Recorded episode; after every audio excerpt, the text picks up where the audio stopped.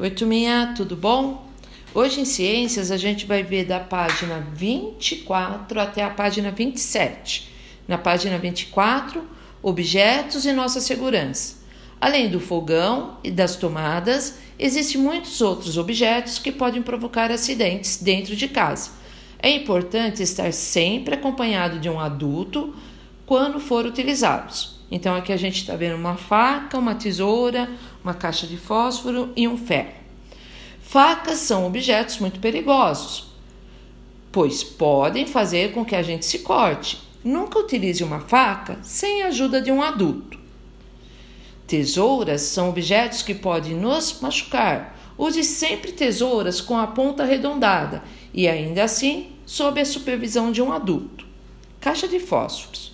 Os fósforos são utilizados para produzir fogo, portanto, podem provocar acidentes. Se precisar utilizá-los, peça para que um adulto faça isso para você. O ferro de passar roupas é outro objeto que pode provocar acidentes.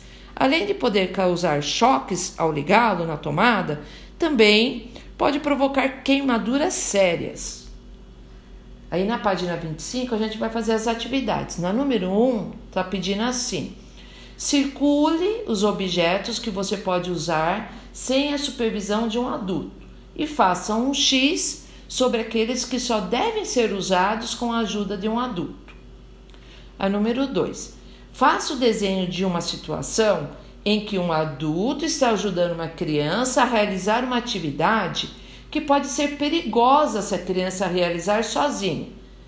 Aí vocês vão desenhar aqui. E a número 3 está falando assim: qual é o perigo de uma criança realizar sozinha a atividade que você representou no exercício anterior? Então, uma resposta pessoal. Então, a número 3, a resposta da número 3 vai ser referente né, ao que vocês desenharam na número 2. Aí na página 26 tem um poema. Rua da Passagem, Trânsito. Os curiosos atrapalham o trânsito Gentileza é fundamental. Não adianta esquentar a cabeça. Não precisa avançar no sinal, dando seta para mudar de pista ou para entrar na transversal. Pisca alerta para encostar na guia. Para brisa para o temporal. Já buzinou? Espere, não insista. Desencoste o seu do meu metal devagar para contemplar a vista, menos peso do pé no pedal. Não se deve atropelar um cachorro, nem qualquer outro animal. Todo mundo tem direito à vida. Todo mundo tem direito igual. Motoqueiro, caminhão, pedestre, carro importado, carro nacional, mas tem que dirigir direito para não congestionar o local.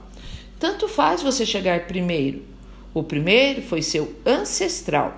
É melhor você chegar inteiro, com seu venoso e seu arterial. A cidade é tanto do bendigo quanto do policial.